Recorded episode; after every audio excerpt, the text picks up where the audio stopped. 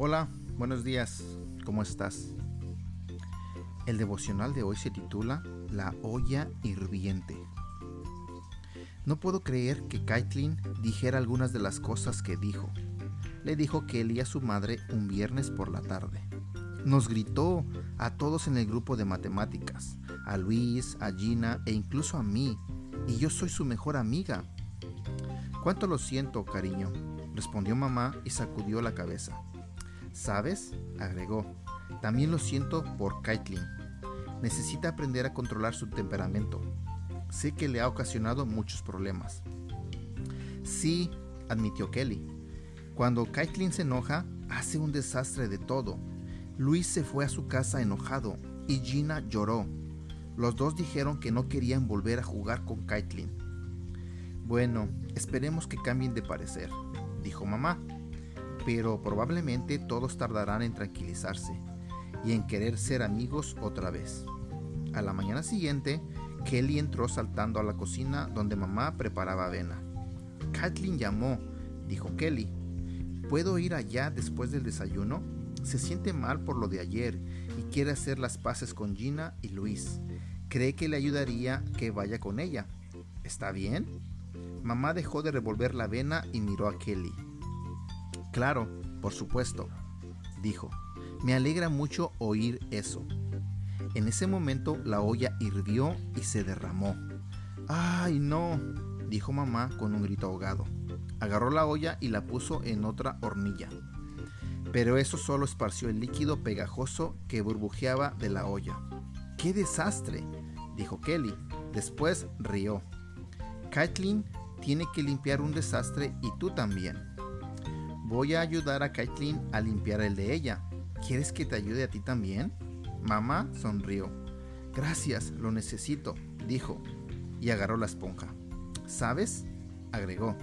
La Biblia frecuentemente describe el enojo como caliente y que hierve. El enojo de Kaitlin hirvió y se derramó en sus amigos, como mi avena lo hizo en la estufa. Pero mi desastre es más fácil de limpiar que el de ella. ¿Y tú dejas que tu temperamento estalle y queme a otros?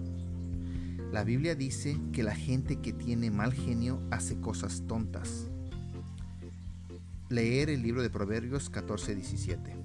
Dios incluso advierte en cuanto a hacerse amigo de alguien que continuamente demuestra mal genio, porque podrías aprender sus costumbres y meterte en un desastre difícil.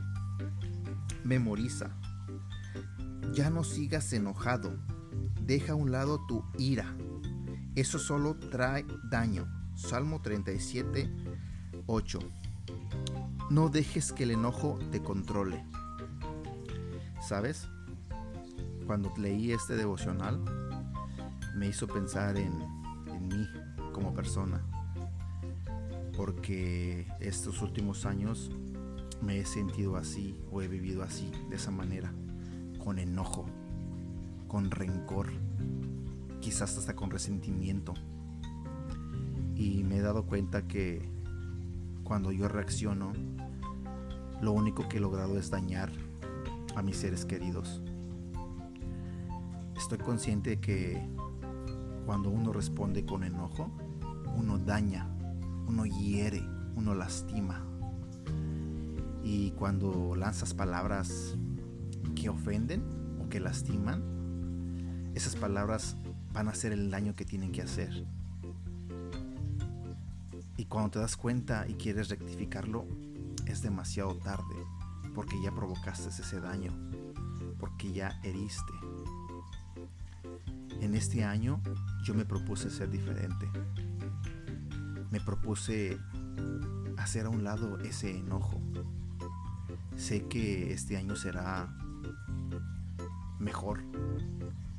Sé que apenas voy comenzando, pero estoy enfocado y estoy confiando mucho en Dios, en que dejaré de ser una persona enojona, porque no me la puedo pasar haciéndole daño a la gente que está conmigo en el trabajo, a mis amigos, a mi familia,